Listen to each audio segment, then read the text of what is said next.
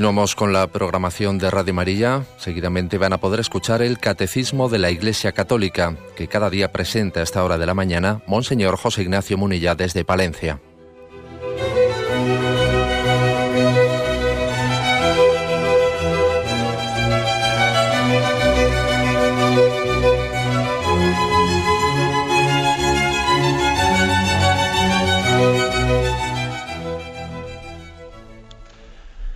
Un cordial saludo a todos los oyentes de Radio María. Un día más, con la gracia del Señor, proseguimos el comentario del Catecismo de nuestra Madre la Iglesia. Nos hemos quedado eh, en el punto 2182. Dentro de la explicación del tercer mandamiento, santificarás las fiestas, este punto está ya la parte final de un apartado que dice sobre la obligación del domingo, el precepto del domingo. Dice así, este punto, 2800, perdón, 2182. La participación en la celebración común de la Eucaristía Dominical es un testimonio de pertenencia y de fidelidad a Cristo y a su Iglesia. Los fieles proclaman así su comunión en la fe y la caridad. Testimonian a la vez la santidad de Dios y su esperanza de salvación se reconfortan mutuamente guiados por el Espíritu Santo. Parece pues que este, este punto se centra un poco en, explicarnos eh, para qué nos juntamos en la, en la, celebración dominical. La Iglesia nos ha dado un precepto, ¿no? pero también es importante que motivemos, que subrayemos los, los para qué. Entonces aquí lo primero que dice este punto es que nosotros testimoniamos, hay un testimonio en la participación dominical. No es el único aspecto, ¿no? porque claro, este punto eh, hay que tomarlo en el contexto de los anteriores y de los posteriores. Pero aquí lo que se subraya es que la participación en la celebración común, ¿eh? común de la Eucaristía dominical, es un testimonio. Un testimonio bueno, testimonio dice de, fidelidad a Cristo, de pertenencia a Él y a su iglesia. Yo quiero subrayar esto, el hecho de que nosotros, como cristianos que somos, tenemos un deber de, ser testigos de Jesucristo. Y claro, y uno dice, bueno, ¿yo cómo lo hago, no? ¿De qué manera puedo ser testigo de Cristo? ¿De qué manera testimonio ante, las demás las cosas, etcétera, ¿no? Y, y, cómo hablo, y en la fábrica, y en el contexto en el que estoy. Es muy difícil hacer apostolado hacer apostolado en un ambiente adverso es complicado, ¿no? Eh, ¿Cómo puedo ser yo testigo de Cristo? Y además, en el sacramento de la confirmación, especialmente, a todos aquellos que se nos ha sellado con el, con el sello del Espíritu Santo, se nos envía a ser testigos de Cristo. Y, bueno, yo como testimonio mi fe, ¿no? Bueno, en principio, haciendo en cada momento lo que debo de hacer. Eh, el mejor testimonio es hacer en cada momento las cosas como si fuesen el momento cumbre y álgido de mi vida. Es decir, que ese es el mejor testimonio. Ya comáis, ya bebáis, ya descanséis, ya trabajéis, hacedlo todo para la gloria de Dios. Que las cosas sean hechas con intensidad, ¿no? Creo que conoceréis esa anécdota que se cuenta, y creo que es de San Luis Gonzaga, creo, recordar, ¿no? un novicio jesuita que dice que estaban, eh, pues en el, estaban en el recreo, unos cuantos novicios jesuitas, y hablaban entre ellos, no tenían conversaciones espirituales. Y entonces uno pues le dijo, les dijo a los demás, ¿no? Oye, si fuese ahora, si supieseis que ahora es el fin del mundo, que va a ser enseguida, ¿no? En un cuarto de hora, en media hora el fin del mundo, vosotros qué haríais? Y uno dijo, pues yo iría a la capilla y, haría un acto de consagración pues al corazón de Jesús. Yo iría corriendo a donde mi familia y les avisaría para que se preparasen. Dijo, yo iría a donde unos amigos que tengo alejados y etcétera, etcétera, ¿no? Y él, cuando llegó el turno de San Luis Gonzaga, él dijo, pues yo seguiría jugando porque es la hora del recreo y ahora lo que, lo que nos toca es jugar, ¿no? Bueno, esa anécdota, que no sé si es histórica o no, pero bueno, lo importante es la enseñanza, la enseñanza de la anécdota, mm, que quiere decir que la mejor manera de dar testimonio es hacer en cada momento lo que, lo que estamos llamados a hacer, vivir en intensidad cada momento de nuestra vida. Ese es el mejor testimonio. Ese es el mejor testimonio. Dar testimonio no es hacer un teatro delante de los demás. Eh, voy a aparentar que soy bueno delante de los demás, ¿no? Voy a hacer un poco, voy a figurar delante de los demás. No, no, no. Testimoniar es, de alguna manera, vivir en transparencia ante los demás. Vivir de una manera transparente. Y pedirle al Señor esa gracia, pues de ser humildemente un espejo suyo ante los demás, ¿no? Señor, que quien me mire te vea. Yo no quiero que, que los ojos que me miran se queden en mí, sino que ojalá no en mí puedan verte a ti, Señor. Eso es dar testimonio. ¿eh? No es ser un figurín, no. Es sencillamente hacer en cada momento lo que tenemos que hacer y además sin apropiarnos de, esa, de tal cosa, sin vanagloriarnos de ello, siervos inútiles somos, hemos hecho lo que teníamos que hacer. Cada vez que hacemos algo bueno, tenemos que hacerlo con este espíritu, ¿no? Señor, yo soy un siervo inútil, he hecho lo que tenía que hacer. Ahora el colmo es que se me suba a la cabeza o que me vanaglorie de haber hecho lo que debo, ¿no? Vamos, ese sería el colmo. Pues no, pues, pues testimoniar, eh, dar testimonio, pues es ser transparente, ser transparente y en cada momento vivir con intensidad, pues el, momento de mi vida como un momento de gracia, mis deberes de Estado, mi, eh, mi vida, mi familia, mi oración, mi descanso, mi trabajo, vivirlo en presencia de Dios y con intensidad de amor. Eso es dar testimonio, ¿no? En los evangelios hay dos pasajes que pueden parecer eh, contradictorios, pero que no lo son. No lo son. Y uno es el de Mateo 6.1, donde dice, cuidad de no practicar vuestra justicia delante de los hombres para ser vistos, para ser vistos por ellos. De lo contrario, no tendréis recompensa de vuestro Padre Celestial. Por tanto, cuando hagas limosna, no, no, lo, no lo hagas trompeteando por delante como hacen los hipócritas en las sinagogas y por las calles, con el fin de ser honrados por los hombres. En verdad os digo que ya reciben su paga. Tú, en cambio, cuando hagas limosna, no sepa tu mano izquierda lo que hace tu derecha. Así tu limosna quedará en secreto, y tu Padre, que ve en lo secreto, te recompensará. O sea que aquí se subraya mucho pues que las cosas no las hacemos para ser vistos, con el fin de ser honrados, dice, se subraya eso mucho, ¿no? Entonces, incluso se nos da, se nos da ese consejo de, pues de, sigilo, ese santo consejo de, hacer las cosas incluso con un cierto anonimato, ¿no? no con la vocación de para ser vistos. Y se reprende a aquellos que son pregoneros de sus caridades. ¿eh? ser pregoneros de, mira, yo porque yo he hecho esto, porque yo he hecho lo otro. Sin embargo, en, el mismo Evangelio de San Mateo, en el capítulo anterior, en el capítulo quinto, versículo 14, dice, vosotros sois la luz del mundo. No puede ocultarse una ciudad situada en la cima de un monte, ni tampoco se enciende una lámpara y la ponen debajo del celemín, sino la ponen sobre el candelero para que alumbre a todos los que están en la casa. Brilla así vuestra luz delante de los hombres, para que todos vean vuestras buenas obras y glorifiquen a vuestro Padre que está en los cielos. Y entonces, uno podría decir, esto no es contradictorio con lo anterior.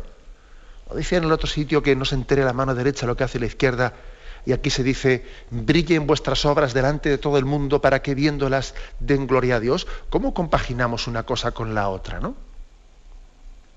Pues yo creo que está, eh, que está bastante claro que no hay contradicción y la prueba de que no hay contradicción es que lo dice el mismo Evangelio de San Mateo y además lo dice seguido eh, en el capítulo quinto y el capítulo sexto.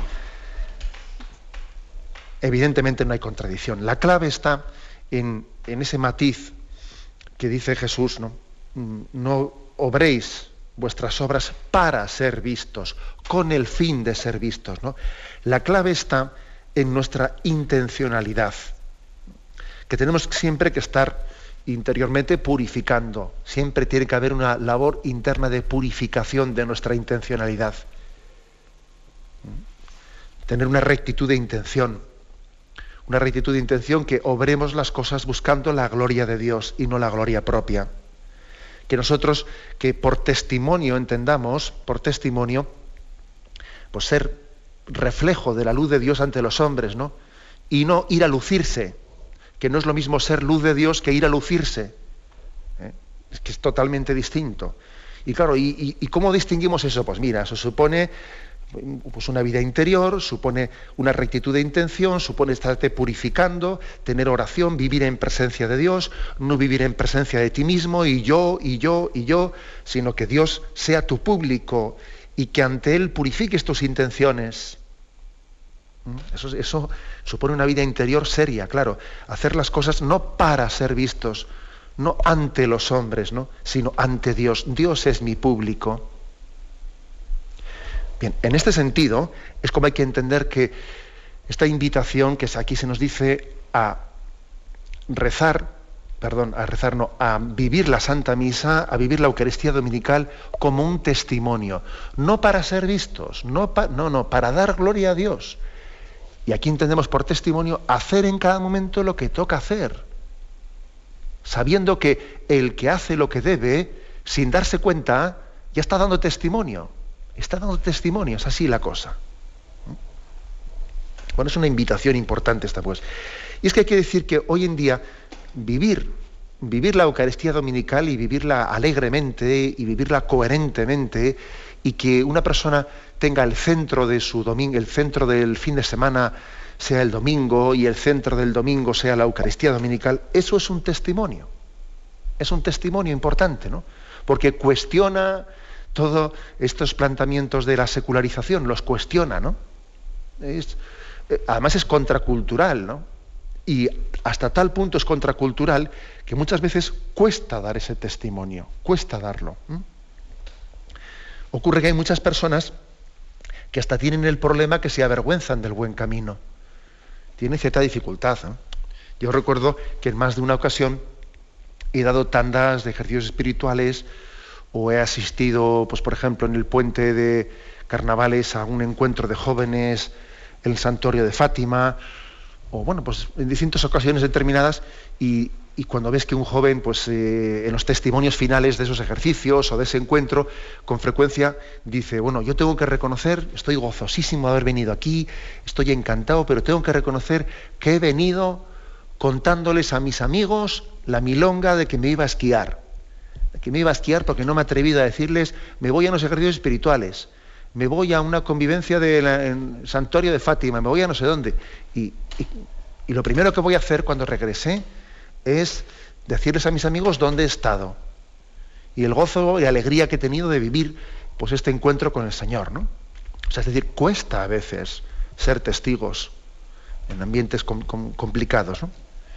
También recuerdo, pues, eh, no hace mucho tiempo, pues, comentando con algunas familias cristianas, ¿no? y, muy cristianas, pues, pues también ciertas tentaciones que habían tenido, pues eso, de que se va todo el mundo de vacaciones y en ciertos ambientes determinados, pues resulta que todo el mundo está fardando, chuleando, ¿no? Y perdonad por la palabra, chuleando de que yo me he ido aquí, me he ido allá, a no sé qué sitio, a no sé qué hoteles, y a no sé qué lugares de veraneo, ¿no? igual pues una familia cristiana que bueno pues que, encima igual tiene tiene más hijos ¿eh? que los que no viven esa vida cristiana tiene más hijos pues y tiene que vivir de una manera más austera porque también ha hecho una opción por la generosidad en la transmisión de la vida, pues igual no se puede permitir andar por ahí de hoteles con todos los niños y de esa manera, y tiene que buscar unas formas de vivir las vacaciones pues más austeras, pues bien sea pues yendo al pueblo o bien sea viviendo de no sé qué manera más austera o arreglándose en un tipo de, instalaciones pues, pues, pues, distintas, ¿no? Y, me contaba en una familia pues cómo también habían vivido delante de los amigos, pues igual en vez de decir esto, pues, pues tapamos un poco que hemos estado en este sitio, ¿no? Con todos los niños. Y yo les decía, no, no, no lo tapéis, eso es un testimonio muy grande.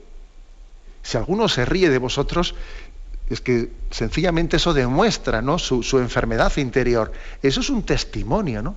Es un testimonio al que hayáis optado en vuestra vida, pues por ser generosos en la transmisión de la vida y luego viváis más austeramente, ¿no? Para poder dar más, más, más hijos a, la vida. Bendito sea Dios, es un testimonio, no lo ocultéis, no os avergoncéis de ello.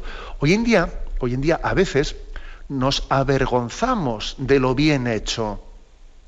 Y resulta que aquí lo que, eh, lo que es fácil es ufanarse del mal, pavonearse de lo mal hecho. Es tremendo esto. ¿eh? O sea, estamos en un mundo bastante contrario, muy diferente al que, al que el Señor, pues en el entorno de los fariseos, eh, denunciaba, ¿no? Claro, en, el entorno fariseo, pues existía esa especie de eh, pues tendencia social a pavonearse de que uno, uno, rezaba en medio de las plazas. No seáis como los fariseos, que se ponen en medio de la plaza para rezar, para que todo el mundo les vea. Hombre, francamente, hoy casi nos pasa lo contrario, ¿sabéis? Hoy la tentación no es ponerse en medio de la plaza para que todo el mundo me vea rezar. No, la tentación es casi la contraria. Casi la contraria. ¿eh? Que estoy yo allí, pues igual, escondiendo el rosario para que, nadie me lo vea. ¿eh? Mm. Eso no quiere decir que, que, no haya una tentación farisaica. ¿eh? Siempre la ha habido y siempre la habrá. ¿eh? Pero especialmente, yo creo que la tentación de nuestros días en tiempo de secularización es, bueno, pues el que el que tengamos la dificultad de, vivir en transparencia lo que, que hacemos, ¿no? Parece que tenemos que avergonzarnos de ello, tenemos que, ocultarlo. Por eso, el acudir y vivir intensamente la Santa Misa del domingo es un testimonio que tenemos que hacer como esa lámpara que está puesta no debajo del celemín, sino sobre el candelero, para que alumbre a todos los que están en la casa y todo el mundo la vea. Y si, por ejemplo, tenemos situaciones de, quedar con los amigos o de que nuestro hijo va a casa de no sé quién, o esto o lo otro, o un plan común con la familia, que hay otros que no van a misa, pues nosotros lo que tenemos que hacer es, sin avergonzarnos, decir desde el principio, pues que mm, bueno, nosotros queremos ir a misa y entonces a ver cómo nos arreglamos para que en este plan nuestra misa pues se viva. Y si ellos quieren venir, que vengan. Y si no vamos nosotros y ya está. Porque a veces por no decirlo, por no decirlo, ¿eh? como decía un amigo mío, más vale ponerse una vez rojo que 20 veces amarillo. ¿eh? O sea, más vale ser claro, ser, ser transparente. Oye, mira, yo el domingo en ese plan que hagamos, yo como quiero ir a misa, eh, pues voy a, me voy a informar a ver por aquel lugar qué, iglesias hay. Entonces, bueno, vosotros si queréis venir, pues nada, venís. Y si no, pues ya haremos un plan de que nos encontramos después a la salida. Eso es un testimonio. Eso es un testimonio, ¿no? Y, creo que tenemos que mm, sencillamente vivirlo con transparencia. Hacer en cada momento lo que toca hacer, ¿no? Creo que esa es una forma de ser testigos de su gracia. Tenemos un momento de reflexión y continuamos enseguida. Oh.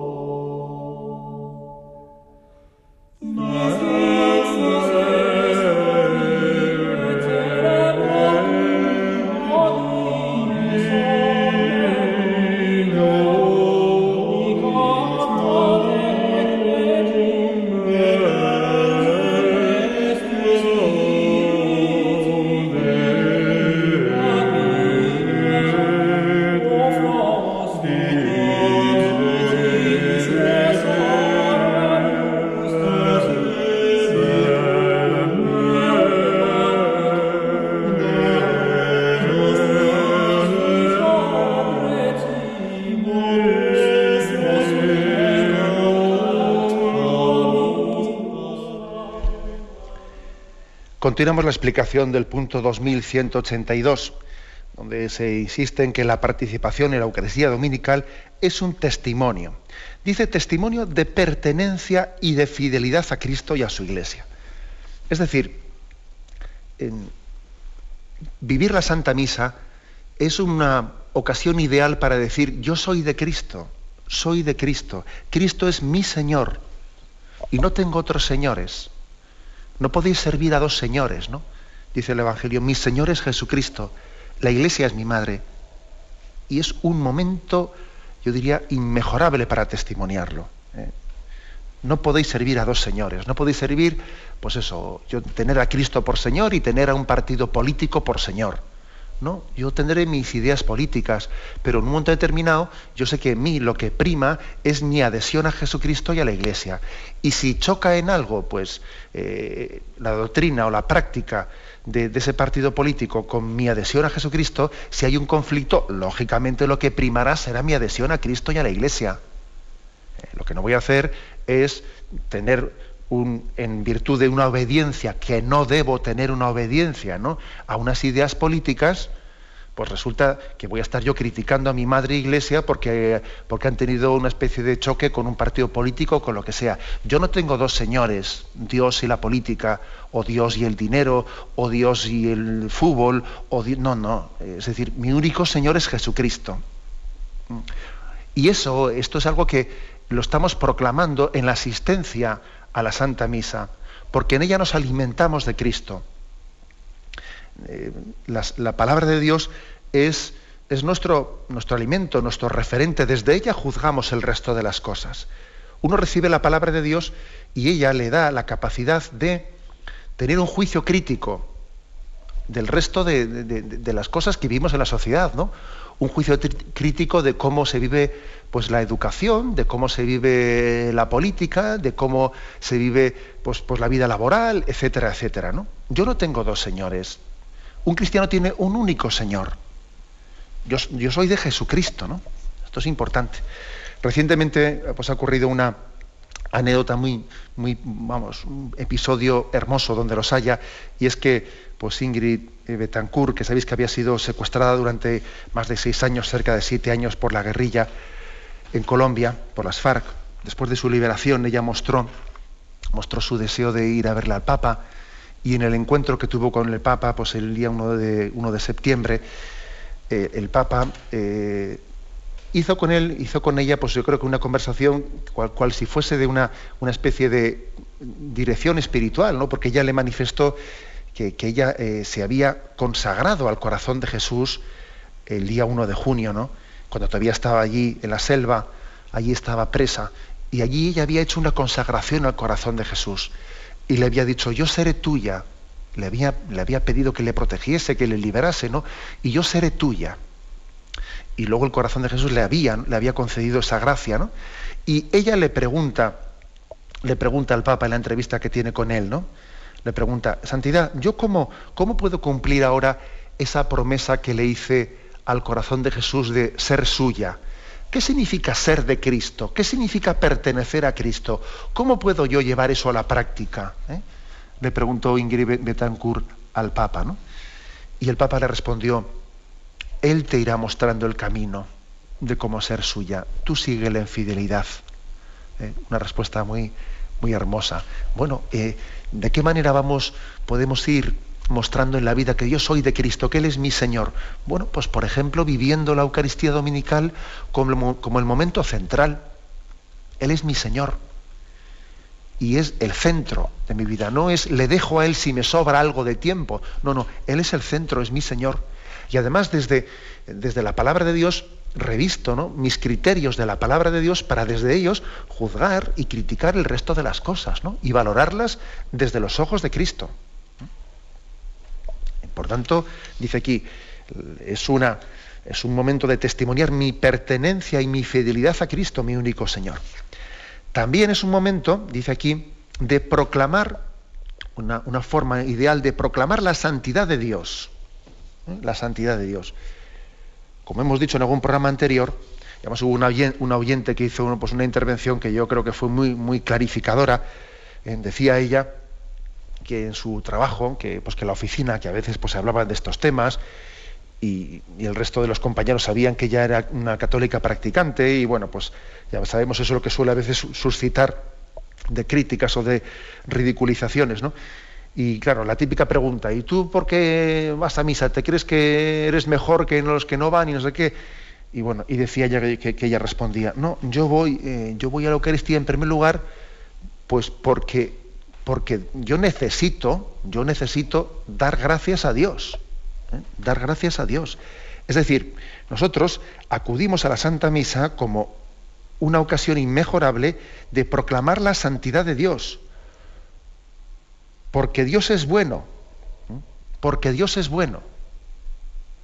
Es decir, yo en el fondo no voy a misa ni siquiera, en primer lugar, para, para ser yo bueno, o para que Dios me haga favores, o para no sé qué. No, no, yo en primer lugar voy a la Santa Misa para proclamar la gloria de Dios, para decir qué bueno es Dios, para, para en el fondo ser como, como el leproso, aquel que cuando fue limpiado, cuando fue curado, sintió la necesidad de volver a dar gracias. Y Jesús dijo, ¿no había curado yo a diez leprosos? ¿Y los otros nueve dónde están? Solamente ha venido este a dar gracias.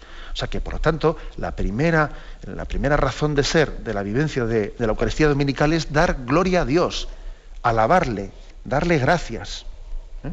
Y luego, por supuesto, que habrá, ¿eh? habrá otra, ¿eh? otras razones, pero esta es la primera, proclamar la santidad de Dios, dice aquí. Testimonian a la vez la santidad de Dios y su esperanza. Otra razón de ser, lo dice en la, frase final, reconfortarse mutuamente guiados por el Espíritu Santo. Bueno, quiere decir que nosotros necesitamos también de una ayuda mutua. Eh, no se puede ser cristiano por libre. Es, muy fácil que en ese camino uno pues tenga desalientos, momentos de desalientos, ¿no? Es así, eso es, yo recuerdo que en el Camino de Santiago, que tuve ocasión de hacer hace ya unos cuantos añitos, ¿no?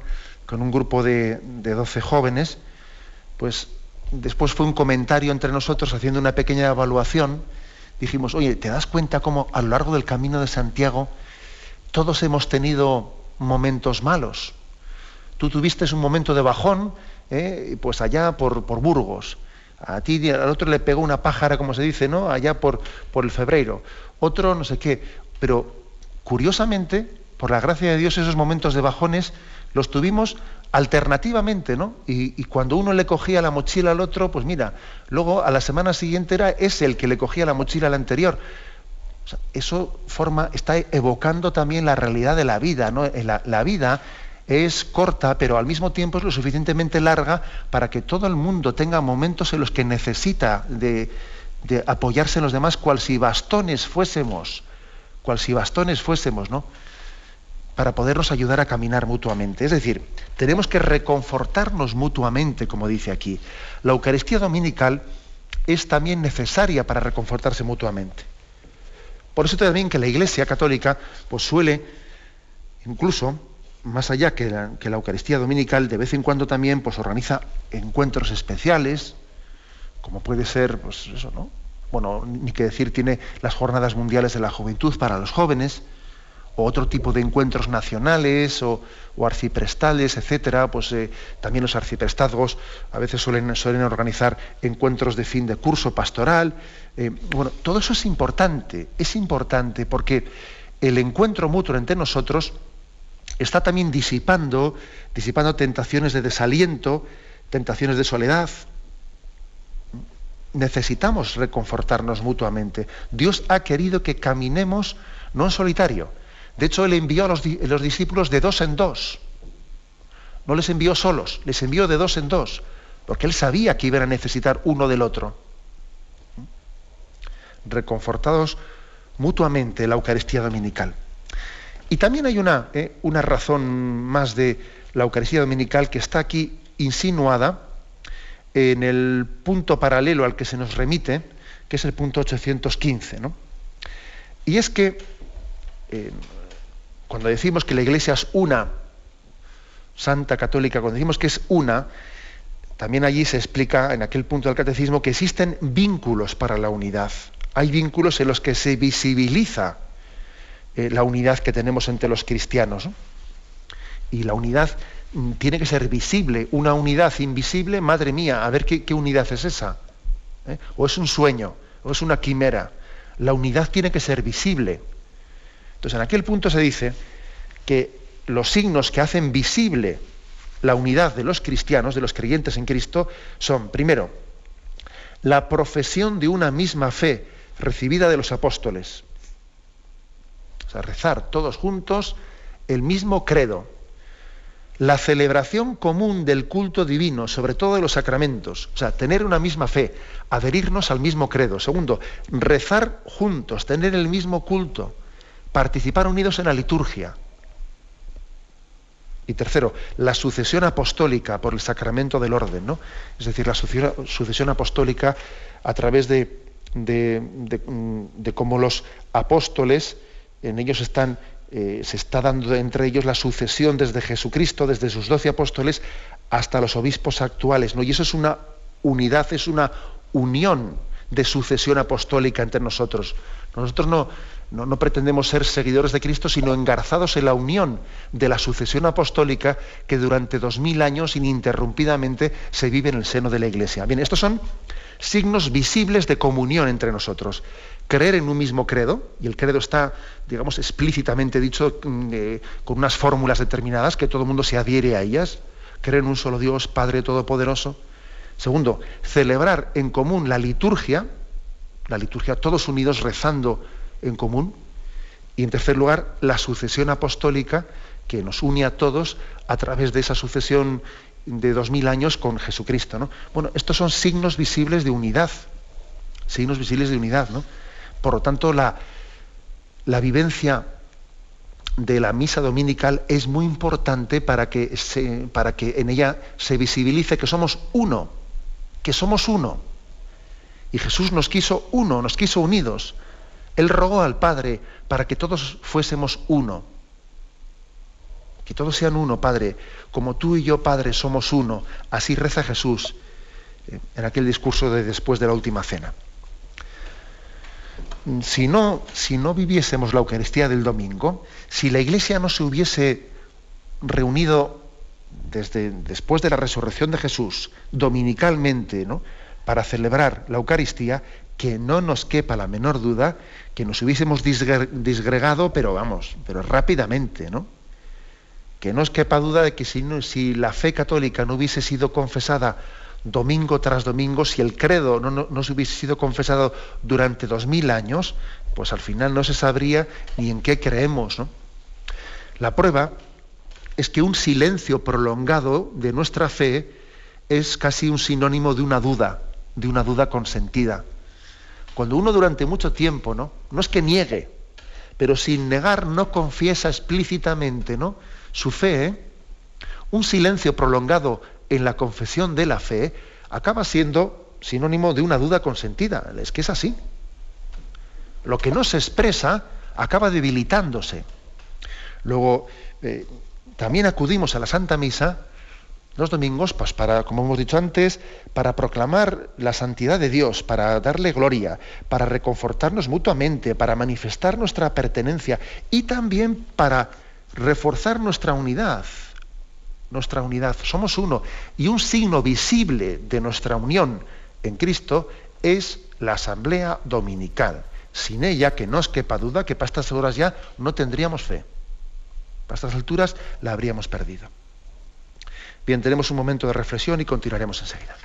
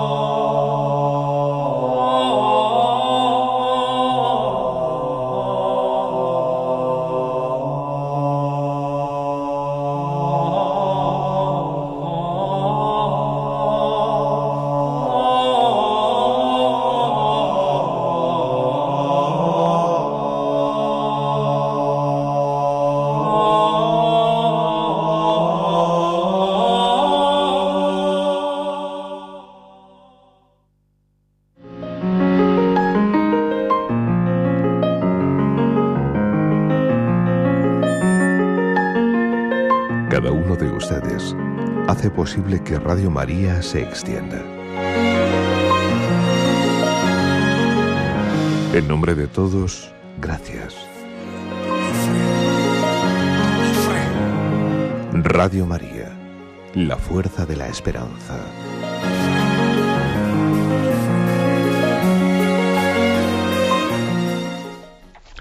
Continuamos con el punto 2183 en este punto ya concluimos esa parte que tiene como título la obligación del domingo. Este punto 2183 habla de algunos casos especiales que también es bueno que los, eh, que los afrontemos y los mentemos. Dice, cuando falta el ministro sagrado u otra causa grave hace imposible la participación en la celebración eucarística, se recomienda vivamente que los fieles participen en la liturgia de la palabra, si ésta se celebra en la iglesia parroquial o en otro lugar sagrado, conforme a lo prescrito por el obispo diocesano, o permanezcan en oración durante un tiempo conveniente, solos o en familia, o si es, oportuno, en grupos de familias. Bueno, como veis, habla del caso, del caso hipotético, pero vamos, que es un caso real, que se da en muchos lugares, ¿no? Donde no hay Eucaristía dominical, especialmente en lugares de misión, ¿no? Pero también en algunos lugares de España, pueblos pequeños, en los que igual no en todos los pueblos pequeños hay Eucaristía dominical. O sea, está hablando pues de un caso real, ¿eh? no un caso inexistente, no, un caso real. ¿no? ¿Qué hacemos ¿no? en el caso de que falte el ministro sagrado? Dice, se recomienda vivamente. ¿eh? Por lo tanto, no es que exista un precepto, no es un precepto, es un mandato, es una, una recomendación muy viva de la Iglesia, de decir, eh, sería el ideal, que aunque, no, que aunque no esté el sacerdote para celebrar la Eucaristía, los fieles se junten, se junten y entre ellos pues, mm, celebren una liturgia de la palabra, es decir, proclamen la, palabra de Dios, puedan orar en común, incluso si hay una persona que está debidamente autorizada para ello, también puede distribuir la, comunión, la Eucaristía que haya quedado reservada de, Eucaristías anteriores, ¿no? Eso también podría ser pero bueno, incluso aunque no se distribuya la Sagrada Comunión, tiene mucho sentido el que los fieles se unan para celebrar una liturgia de la palabra. Porque aunque es verdad que allí no ha tenido lugar la Eucaristía, no se ha celebrado la Santa Misa, no se ha renovado el sacrificio de Cristo, eh, pues esa asamblea, la comunión que en ella se ha creado, tiene un gran valor. Tiene un gran valor. Es el pueblo de Dios que camina en ese lugar. Y además, estando allí presente, de alguna manera, en primer lugar, piden a Dios que pueda haber más ministros para celebrar la Eucaristía, que no es poco, que no es poco. Recuerdo haber escuchado yo, pues algunos, algunos católicos que vivieron ¿no? aquellos años duros en, pues en la Europa, en la Europa del Este, años de persecución, años en los que la gran parte del clero, del clero estaba pues, eh, en prisión, estaba perseguido, estaba huido, y en muy pocas celebraciones dominicales, en donde casi de una manera furtiva o clandestina se juntaban los cristianos, los católicos y los ortodoxos, podría haber allí eh, pues un, sacerdote presidiendo la celebración. ¿no? Y recuerdo el testimonio pues, de, de, uno de ellos que nos contaba cómo ellos en aquellas celebraciones cuasi eh, furtivas ponían una casulla, una casulla y una estola la ponían allí en un asiento presidiendo, como diciendo, nos falta sacerdote, pero bueno, aquí ponemos esta casulla y aquí ponemos esta estola, un signo de que también invocamos a Dios, ¿no? Soñamos, suspiramos, deseamos que llegue un día en el que también aquí podamos celebrar la Eucaristía. Ahora, como no podemos hacerlo, bueno, pues nos contentamos con juntarnos entre nosotros y proclamar que somos iglesia, y recordar lo que dice el Señor, donde dos o tres están unidos, allí estoy yo en medio de ellos. Y nuestra reunión está eh, intercediendo ¿eh? para que también llegue el día en que se celebre plenamente la Eucaristía. Y nos unimos a todas las Eucaristías y vivimos esa comunión que existe ¿no? en el cuerpo místico que es la Iglesia. Y hacemos un acto de comunión espiritual. Cuando no podemos recibir al Señor sacramentalmente, hacemos un acto de comunión espiritual Ojo que en una comunión espiritual bien hecha se puede recibir muchas gracias de Dios y muy intensas, y muy intensas. Por eso tiene sentido, claro que tiene sentido, ¿no?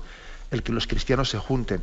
A, veces ocurre, y permitidme así alguna especie de consejos prácticos, que en ese tipo de reuniones, pues eh, claro, eh, como nos conocemos todos, y como cada uno sabe los defectos del otro, pues empieza una especie de cierto sentido de respetos humanos, ¿no? ¿Y quién dirige, quién dirige esa celebración? ¿Qué va a ser la María? ¿La Mari Carmen? ¿Va a ser Juan? ¿Va a ser el tío Antonio? ¿Va a ser no sé quién? Que ya le conocemos a cada uno aquí sus defectos y entonces parece que nadie quiere ponerse allí todos son creyentes, pero claro, entre ellos que hay alguien que dirija esa, esa liturgia de la palabra, comenzamos ya con respetos humanos y con vergüenzas, ¿no? Y es que si se pone uno, le van a decir a él, este que va de cura, se piensa él que él es mejor que no sé quién. A veces, por desgracia, eh, esta especie de respetos humanos suele impedir bastante que en estos lugares donde no hay Eucaristía, alguien eh, se ofrezca pues, a, dirigir, ¿no? humildemente, ¿no? a dirigir pues, unos rezos, unas oraciones y, la liturgia de la palabra porque los respetos humanos pueden primar, ¿no?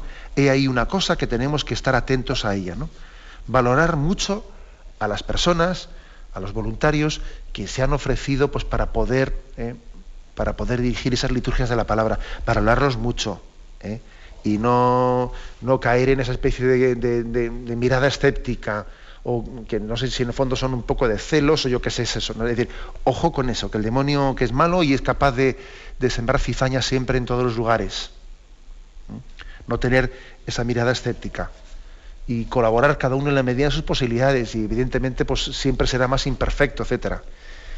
Otro defecto que también suele ocurrir, que a veces indebidamente a eso se le llama misa.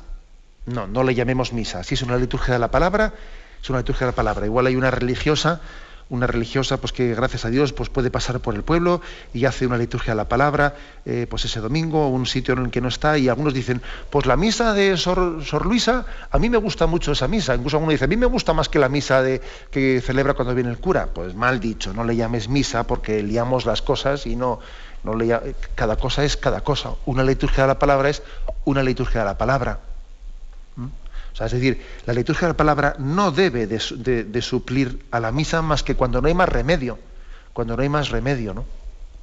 Tampoco tendría sentido que pudiendo haber eh, pues misa un domingo determinado, porque resulta que igual ha venido un hijo del pueblo que es un misionero, etcétera, pues eh, no la celebremos porque como nos hemos acostumbrado a que hay una liturgia de la palabra, pues aunque haya un misionero no celebramos la misa. Eso es ridículo. Es ridículo porque esas celebraciones especiales, pues son eso, celebraciones especiales a falta de la posibilidad de celebrar la Eucaristía. Y entonces tampoco tenemos que caer en esa ridiculez de que parece que la liturgia de la palabra le damos el mismo valor que si fuese la Eucaristía. No, no le damos el mismo valor. Sencillamente es cuando no hay, posibilidad de celebrar la Eucaristía, entendemos que es bueno, es conveniente, está vivamente recomendado, pero no lo confundimos con la Eucaristía. Ya sabemos que es una cosa distinta, porque ahí no está teniendo lugar la consagración, ahí no está teniendo lugar la celebración del sacramento de la Eucaristía y lógicamente pues es esencialmente distinto. Incluso aunque se distribuya al final la Eucaristía, que estaba reservada en el sagrario, es distinto, ahí no se ha ofrecido eh, el sacrificio de Cristo de esa manera pero sin embargo, aunque no lo confundimos con la misa, sin embargo tiene un, valor grande. Un valor grande por lo que supone de, juntarnos, de no, eh, de no permitir, porque ojo, cuando durante un cierto tiempo, pues mm, hay personas que, eh, por motivos de que no hay Eucaristía Dominical, uno coge el hábito, eh, coge el hábito de no ir a, ir a la Eucaristía, no ir a la Eucaristía, luego pierde el hábito y a ver si luego cuando, cuando lo haya va a dejar de ir ya. Y luego también otro consejo práctico. Especialmente me refiero así para los pueblos de nuestro entorno de España que igual no tienen misa dominical. En algunos lugares se observa que uno dice, bueno, no hay misa dominical, ¿no? Y bueno, pues entonces no podemos ir a misa. Y claro, y luego resulta que luego uno coge el coche y se va al pueblo al otro pueblo pues a, quedar a echar una partida con los amigos. Y ahí sí que hay misa. O sea que resulta que te coges el coche para ir a echar la partida con tus amigos al pueblo de al lado. Y por qué no has cogido el coche para ir, para ir a misa allá eh, porque es una ridiculez también el que entendamos que para otras cosas nos desplazamos y para celebrar la Eucaristía no nos vamos a desplazar.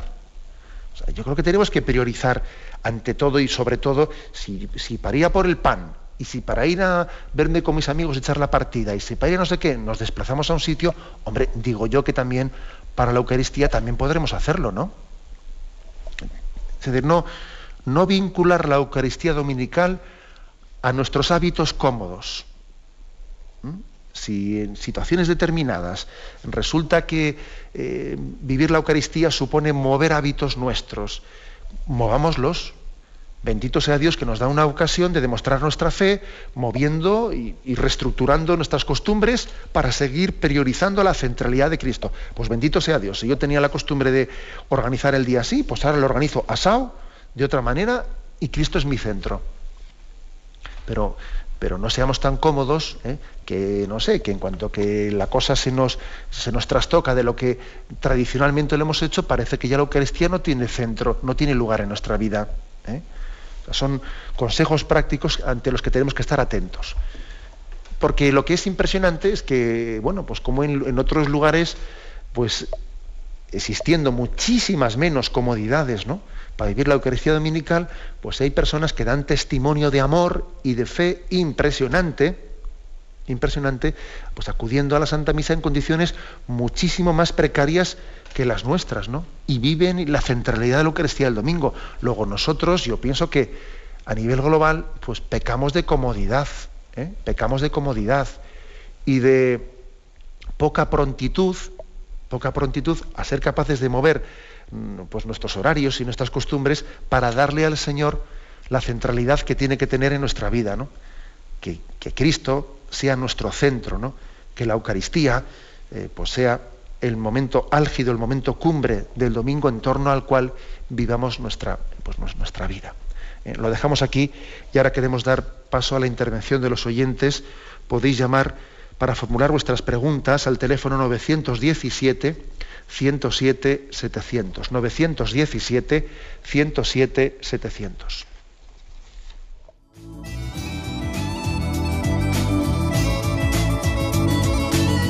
¿Le gustaría tener sus programas favoritos de Radio María en CD o DVD?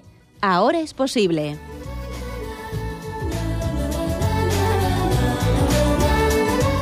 Le sugerimos que primero se informe en qué formato de audio lo puede escuchar en su equipo, DVD o CD, teniendo en cuenta que no todos los lectores de CD pueden reproducir el formato digital MP3 en el que enviamos nuestros programas. Y luego, si quiere en su casa esos programas que tanto le gustan, solo tiene que escribir una carta a Radio María, Paseo Lanceros 2, primera planta 28024, Madrid indicando si lo quiere en CD o DVD y cuántos programas. También le rogamos que escriba su nombre, dirección y no se olvide de facilitarnos un teléfono de contacto para cualquier duda que nos surja.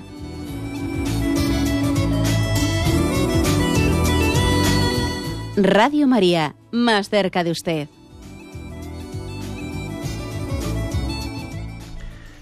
Sí, buenos días. ¿Con quién hablamos? Buenos días, con José de Tarragona. Adelante, José. Monseñor, los pasados días usted habló de la parroquia. No me fue posible comunicarme con usted. Si me lo permito, lo haré ahora. Adelante. En las parroquias, aunque no es cosa nueva, me parece hay mucha ignorancia religiosa. No tan solo en las personas que poco practican, también entre los feligreses de misa dominical. Se nota gran ignorancia solo hay que ver en la misa a la hora de comulgar.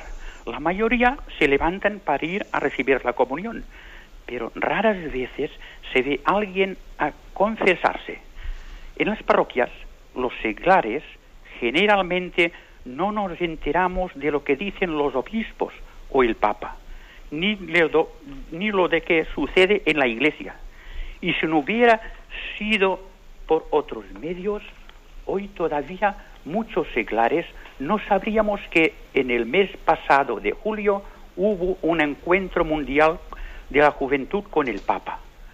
Uno se pregunta, ¿por qué en las homilías de las misas parroquiales, en vez de rondar tan a menudo en lamentaciones, repulsas, exigencias, etcétera, no se nos habla principalmente del significado y valor de la misa, del sacramento de la penitencia, del sagrario y de la oración, da la impresión que las parroquias son centros de cristianos mal acabados.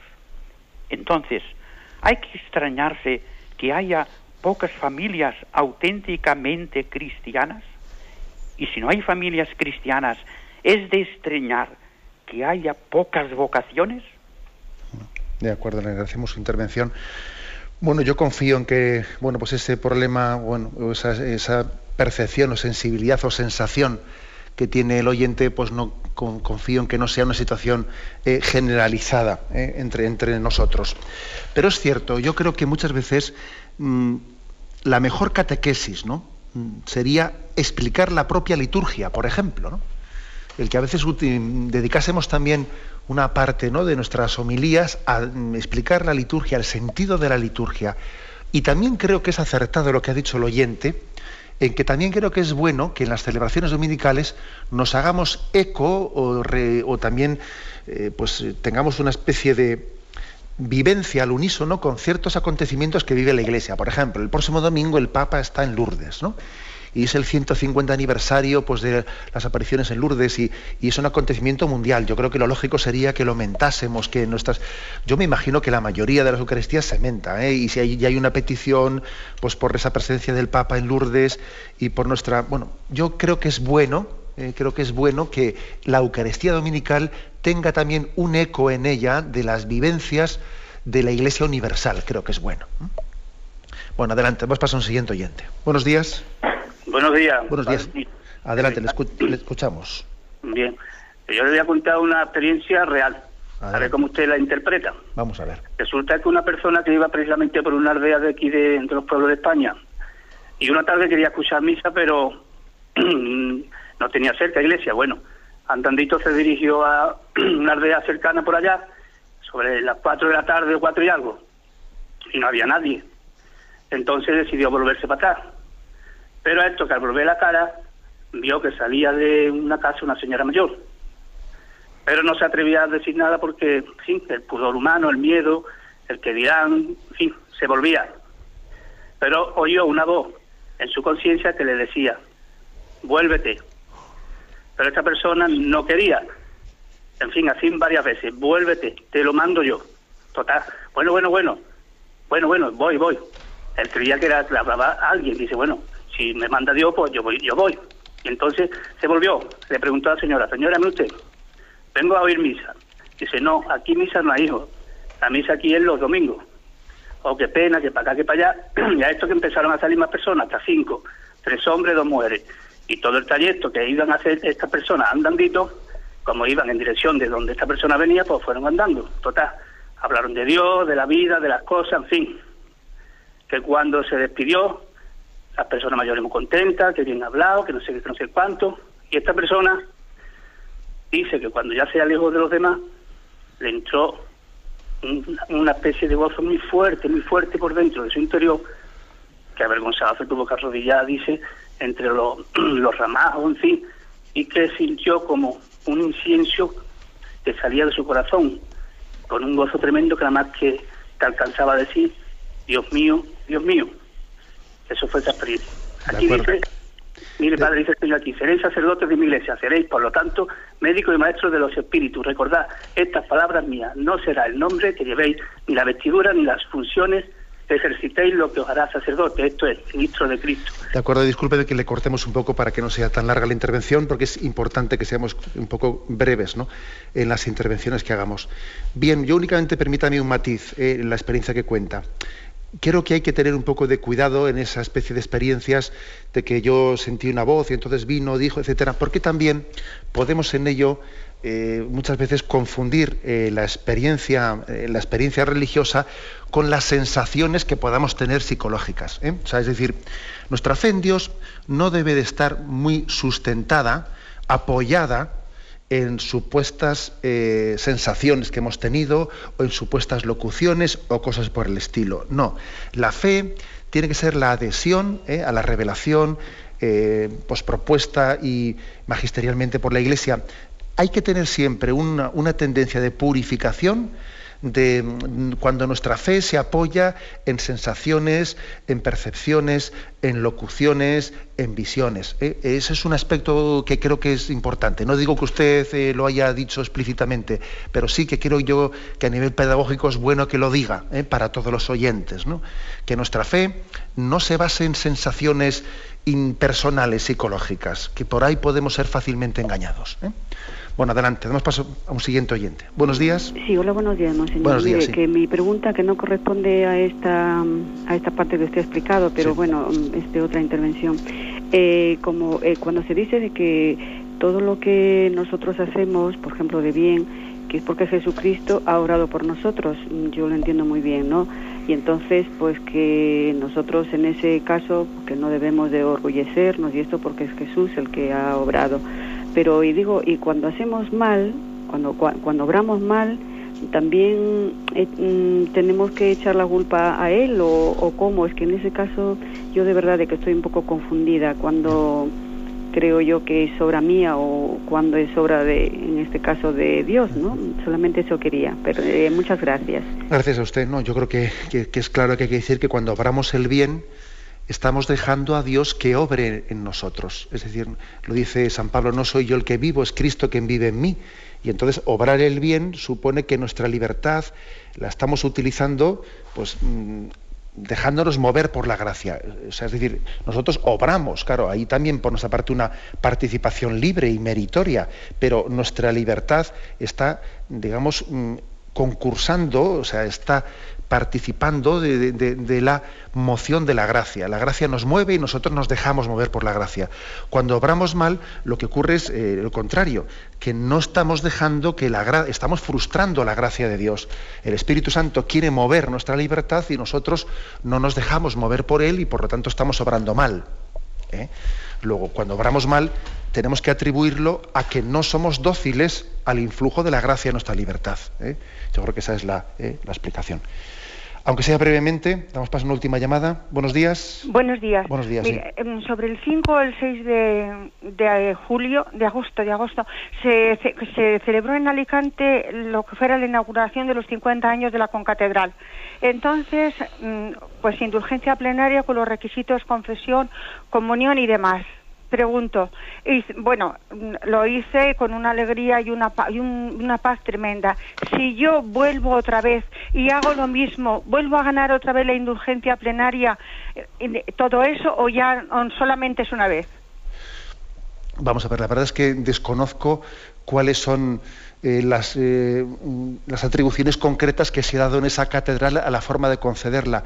Pero yo me imagino que sí, que cuando suele haber un año jubilar, mientras que, eh, mientras que está abierto pues esa puerta santa, lo que sea, pues en ese año jubilar, cada vez que uno se hace presente en ella con esa intencionalidad de vivir, puede volver a lucrar, como se dice, puede volver a ganar una indulgencia plenaria ofreciéndola por los difuntos o aplicándosela a, a, sí mismo en su vida, ¿no? Lo lógico es que sea así, aunque habría que ver, digamos, en ese caso concreto de qué manera se ha decretado el año jubilar. Pero es lo lógico es que sea como yo le, le estoy diciendo. Bien, tenemos el tiempo cumplido. Nos despedimos con la bendición de Dios Todopoderoso, Padre, Hijo y Espíritu Santo. Alabado sea Jesucristo.